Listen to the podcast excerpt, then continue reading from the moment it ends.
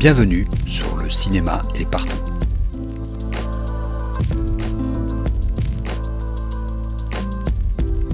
Un podcast sur l'industrie du cinéma et ses évolutions.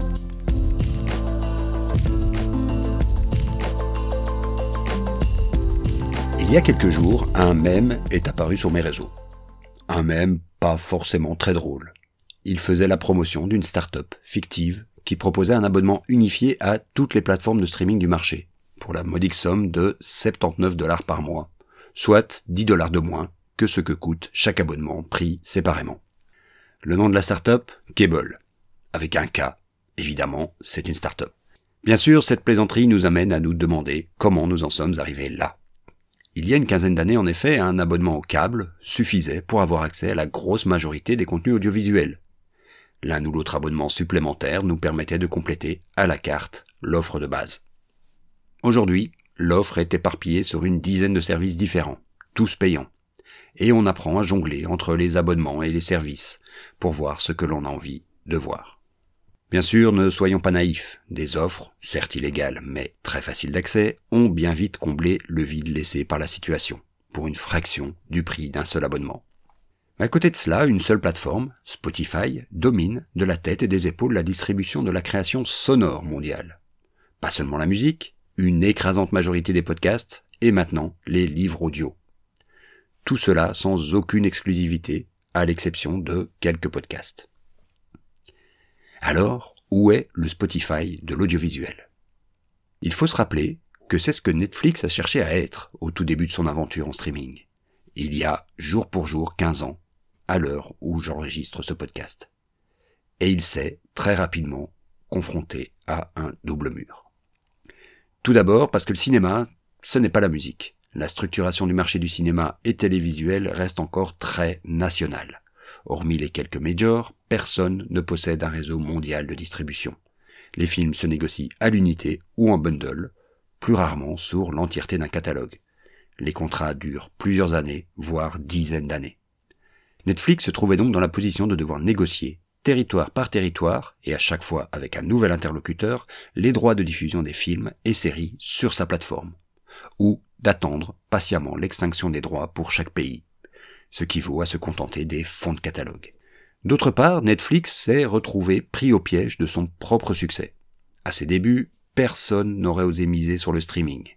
Mais une fois que son business model a été validé, le succès de Netflix a automatiquement revalorisé les catalogues, pile au moment où le marché du DVD s'effondrait. Les majors ont donc vu apparaître sous leurs yeux une nouvelle source de revenus à une fraction du coût de la production et distribution des DVD et Blu-ray.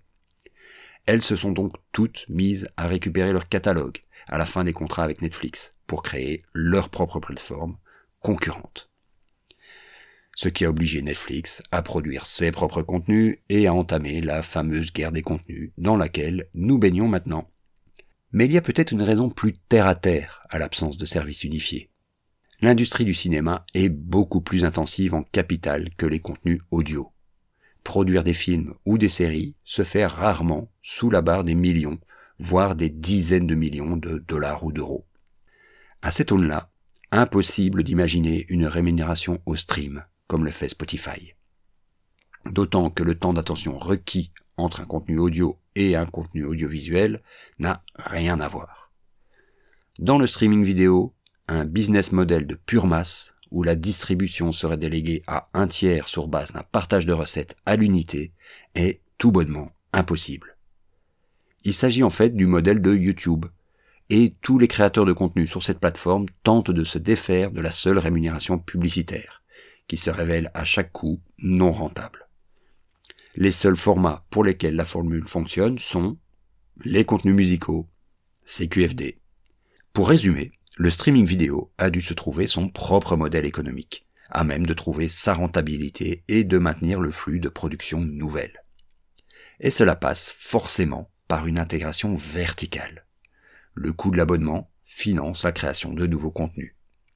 Cela exige la maîtrise de l'entièreté de la chaîne, de la production à la distribution. Une maîtrise aussi des flux d'argent, puisqu'une production se finance sur plus de deux ans. Donc, la gestion, en direct, des abonnements. Pourrait-il en être autrement? C'est difficile à dire. Amazon, qui garde pour toutes ses activités une vision de marketplace, reste le plus ouvert à des modèles alternatifs, plus locaux, à travers son très discret service Prime Video Channels. De même, le service Molotov et même notre national Ovio met en place des services similaires, mais qui ne sont disponibles que moyennement un nouvel abonnement. On n'en sort décidément pas. Oui, mais il reste un détail. Les plateformes atteignent toutes, à un moment donné, un certain plafond de verre. Et maintenant que nous sommes dans une industrie mature, on commence à l'apercevoir, ce plafond de verre. Il semble se situer autour des 200 à 250 millions d'abonnés payants. Cela représente toujours un bien beau pactole, certes, mais cela veut aussi dire que pour beaucoup d'acteurs, la croissance est presque terminée. Il va falloir commencer à faire des choix dans la création de contenu. Apprendre non plus à acquérir des abonnés, mais à les fidéliser c'est quand le gâteau ne grandit plus que la concurrence commence vraiment. Et pour les utilisateurs, malheureusement, le temps du câble est définitivement derrière nous.